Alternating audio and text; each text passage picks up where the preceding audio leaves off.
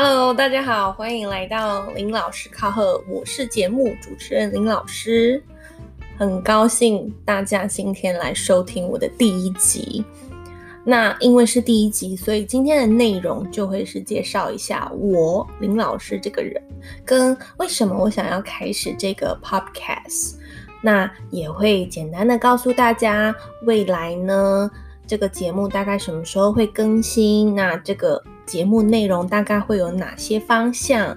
那呢，也欢迎啊、大家听完以后，如果有对呃我提出的这一些内容有兴趣，想问的问题呢，也可以来信。那我们以后也可以把这些内容加进去。那也希望大家。听完以后会喜欢，因为呢，我其实是非常 podcast 的菜鸟。那在剪辑啊，或者是一些配乐的部分，我现在就是非常非常的新手，所以就请大家耳下留情。那如果呢，有什么建议的地方呢，也可以都告诉我。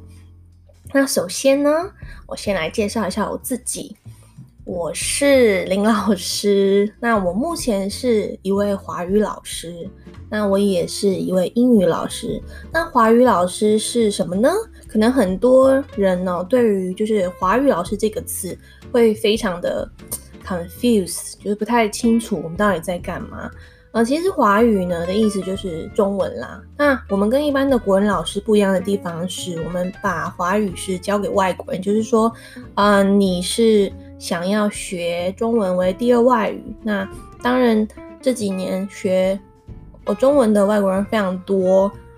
那我大概是大学的时候，我就是学这个。那一路以来到现在，呃，因为没有办法透露年龄啊，这就是我做了也一阵子了。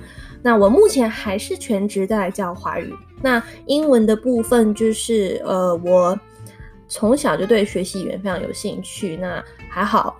小时候乖乖听妈妈的话，一直在呃英文这方面有在努力着，所以呢，偶尔我也会教一些英语给台湾的朋友。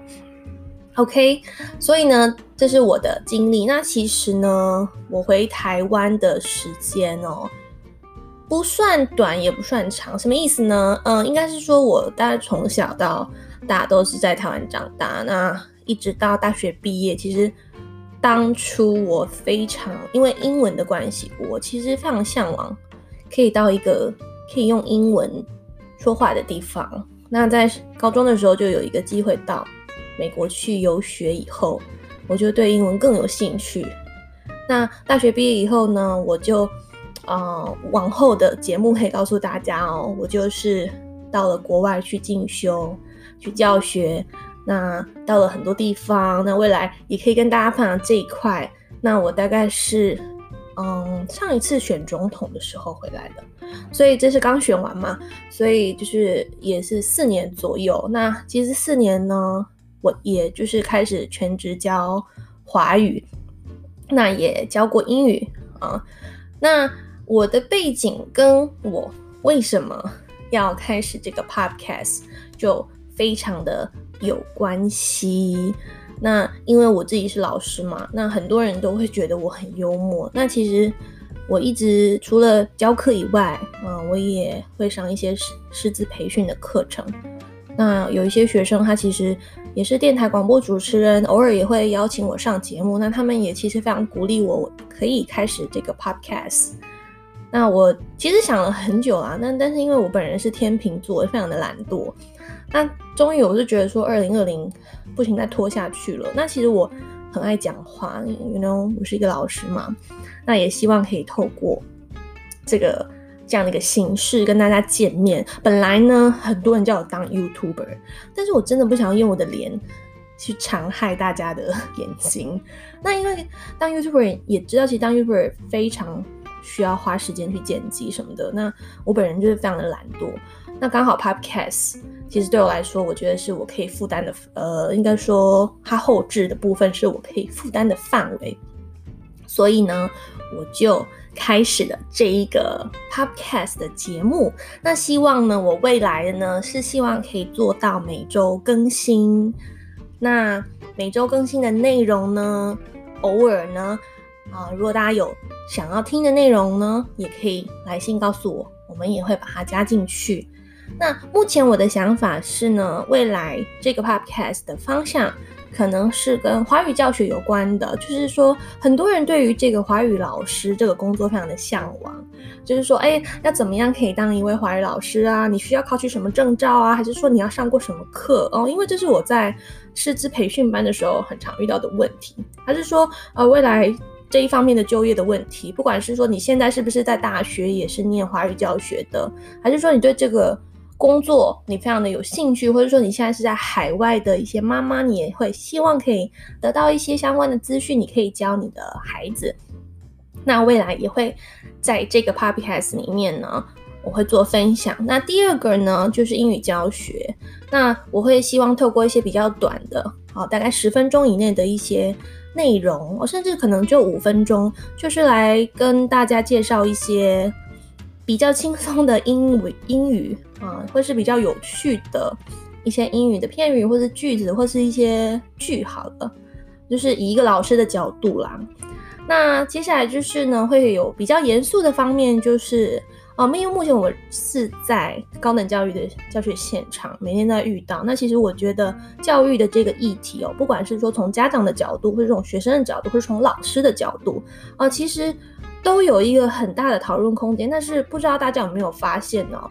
嗯、呃，在很多的政策，就是说你知道选举，或者说在包装、媒体、杂志很多的政策在讨论，呃，老师，或者是说现在一些教学现场的问题哦，很少人拿出来当一些。竞选的证件，当然，嗯、最近刚选举结束，可能有一些人会发现，有些立法委员他是说他主张是教育立委。那其实我觉得，因为教育这个这个问题，就是说，比如说之前的一些教改啊，或者是说十二年国教这些问题啊，他是没有办法在如果短一点，就是一个任期四年是可以解决的事情，而且他并不是会。造成很多社会大众的回响，也就是说，例例如啊，婚姻平权这件事情是很好的，但是它就是会比较引起大家的共鸣。那你说在高等教育现在碰到的问题，或是说我们第一线老师碰到的一些问题，跟新进的老呃老师碰到的很多问题，其实是如果你没有在我们这个相关领域的人。你是没有办法去了解的。那我会希望透过我的角度，然后用一些比较呃轻松啊、呃、愉快的一个角度，跟大家去讨论一些呃目前我们遇到或者说教学现场的一些问题。